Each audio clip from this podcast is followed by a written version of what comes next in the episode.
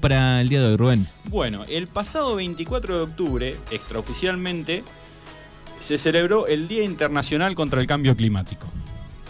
Una fecha que si bien no ha sido reconocida por la ONU, insta a los habitantes de todas las naciones a implementar y desarrollar prácticas que sirvan para detener y mitigar este flagelo de alcance global. Hemos estado hablando en algún momento sobre el calentamiento global, sobre el cambio climático.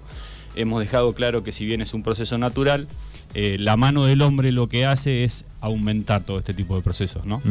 Bueno, la lucha contra el calentamiento global tiene que ser una tarea de todos. Las políticas gubernamentales y empresariales son fundamentales, pero también lo son las actitudes y acciones de los miles de millones de habitantes del planeta ya que las mismas pueden hacer posible que se logre una reducción significativa de los gases de efecto invernadero, que son los responsables del cambio climático. O sea, tenemos que cuidar la casa común, ese concepto de casa común, que el planeta es la casa de todos, ¿no? Y todos tenemos que aportar nuestro, nuestro granito de arena.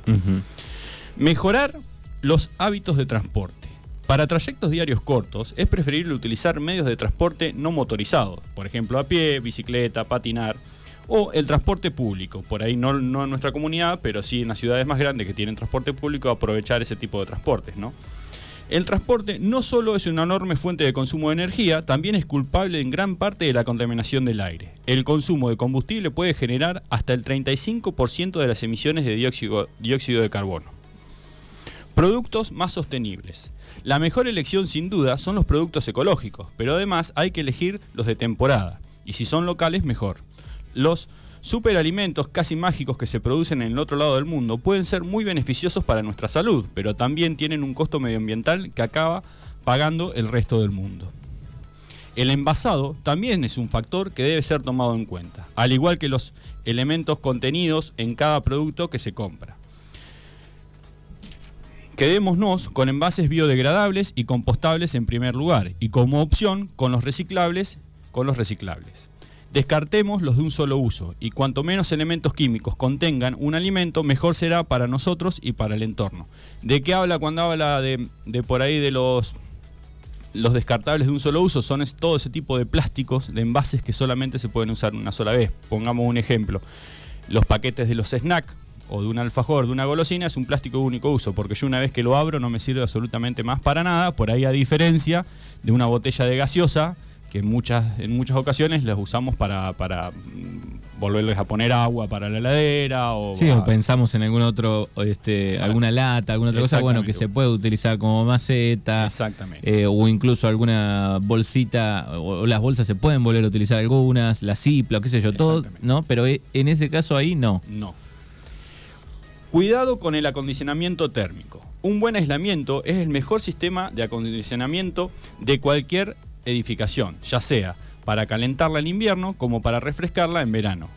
Un mejor aislamiento de las paredes y los techos y unas ventanas adecuadas reducirán la emisión de gases de efecto invernadero y el consumo de electricidad. A la hora de refrigerar, la ventilación suele ser muchísimo menos contaminante que el aire acondicionado.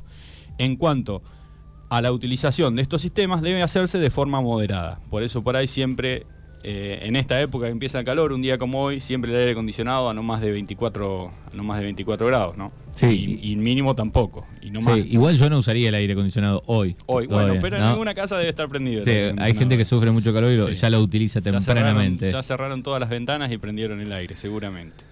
También son preferibles los métodos de calefacción más ecológicos. Se debería elegir alguna de las muchas opciones de calefacción respetuosa con el medio ambiente, como los calentadores de aguas solares, la energía geotérmica o incluso la calefacción de leña. Controlar gastos y residuos. Ya sea el agua o la electricidad, es factible hacer el uso moderado de dichos recursos. Al adquirir aparatos eléctricos y electrónicos, se debe elegir los que consuman poca energía. Para la iluminación del hogar son mejores las luces de bajo consumo. Gastan 5 veces menos energía y duran 8 veces más. También se debe apagar los dispositivos por completo en lugar de dejarlos en modos de espera, porque siguen consumiendo. La clasificación de los residuos domésticos permite limitar la cantidad de basura enviada a los vertederos y promueve el reciclaje, vidrio, papel, cartón, etc. Recuperar el agua de lluvia y reutilizarla para regar ducharse en vez, de, en vez de bañarse o cerrar los grifos cuando no se usa el agua, mientras nos lavamos las manos o nos cepillamos los dientes. Es fundamental para cuidar el agua. Bueno, estas son algunas de por ahí de los consejos en los que todos podemos involucrarnos y podemos contribuir y dar un pequeño aporte, ¿no? Sí, algunos han ido cambiando con el tiempo, no sé, estaba pensando en, cómo construían una casa antes, ¿no? Eh, y cómo construye, se construye una casa hoy, ¿no? Mucho más finita. Sí, y eso hace que se use más este, la energía después para calefaccionarla, ¿no? Sí, sí, eh, hoy se piensa mucho más en, esas alternativas por ahí de, utilizar por ahí los recursos naturales que tenemos, la energía solar, por ahí con, cómo orientar las casas, las ventanas que se van a utilizar. Eh, hoy en día en esas o sea, es como se que ha avanzado están, mucho. Pero es como que están los dos parámetros, me parece, ¿no? El, el que piensa al momento de hacer una casa buscando el sol, buscando esas cosas o tratando de de incorporar esta tecnología.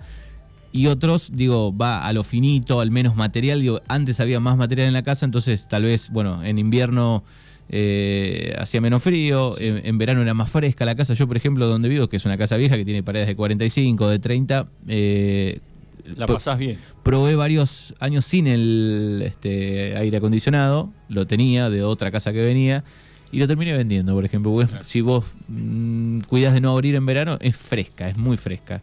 Eh, así que ahí hay una diferencia, ¿no? Con los años, ¿no? Hace 50 años atrás como hacían una casa, me parece. Sí, puede ser. Sí, sí, sí, sí, claramente.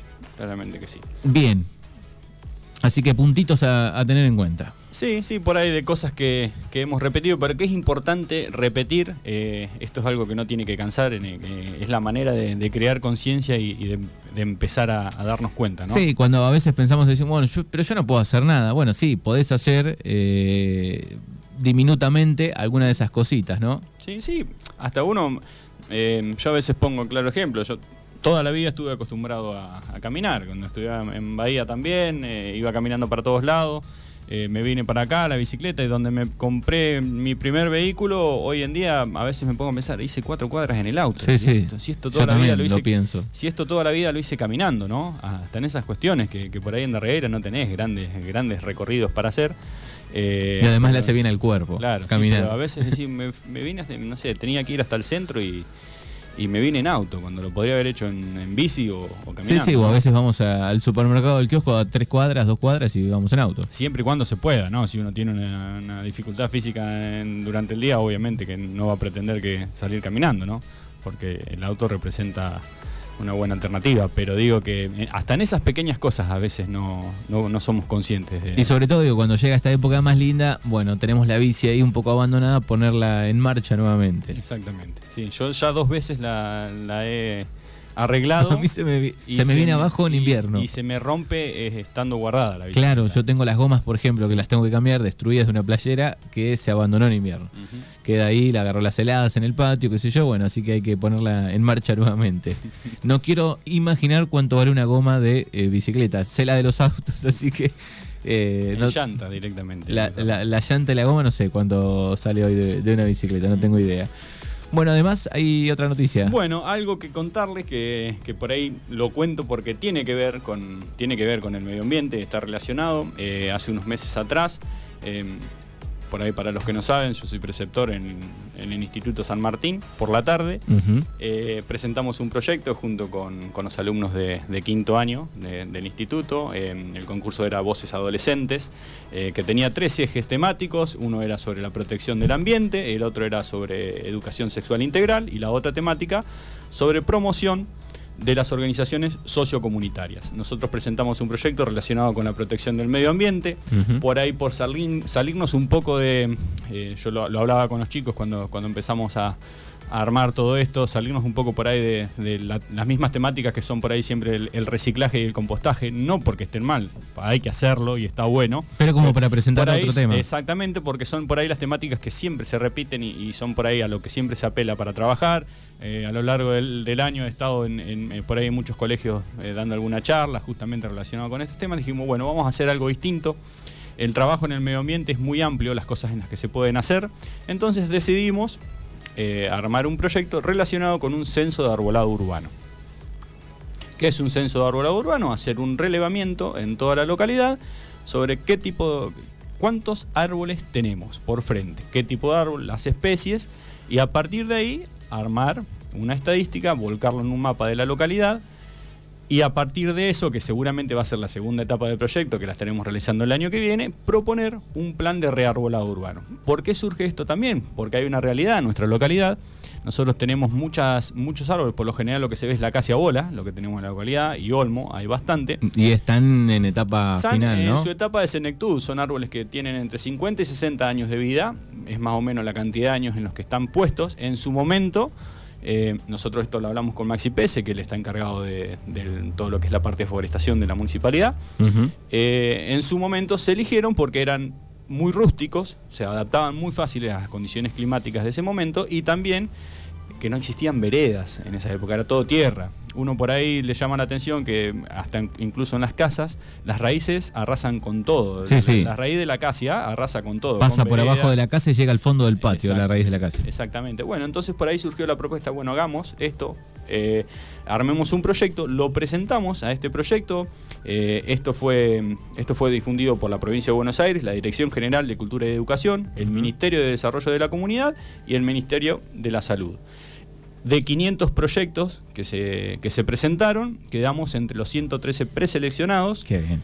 Eh, así que la verdad que estamos muy contentos. Eh, del distrito fuimos nosotros con un proyecto relacionado con la protección del medio ambiente y el secundario de Villa Iris eh, con un proyecto de promoción de organización sociocomunitaria. Así que bueno, mañana vamos a estar junto con un alumno eh, representando a Darreira, representando al Instituto San Martín, defendiendo este proyecto, porque una de las condiciones es, defenderlo, viajar a defenderlo. viajar a defenderlo de manera, de manera presencial y van a estar ganando 24 de estos, proyectos en los que va a haber una pequeña financiación va, una buena financiación para poder eh, llevar adelante el proyecto. A mí se me ocurre, por ejemplo, existe una aplicación que se llama Arbolado, en la que uno puede ir recorriendo la calle y toma todos los datos de latitud, longitud, fotos y va cargando todos los datos y ya sola esa aplicación te va armando el mapa de la, de la localidad junto con, con el arbolado, ¿no? Pero es una aplicación paga, no es una aplicación gratuita. No es gratuita. No es gratuita.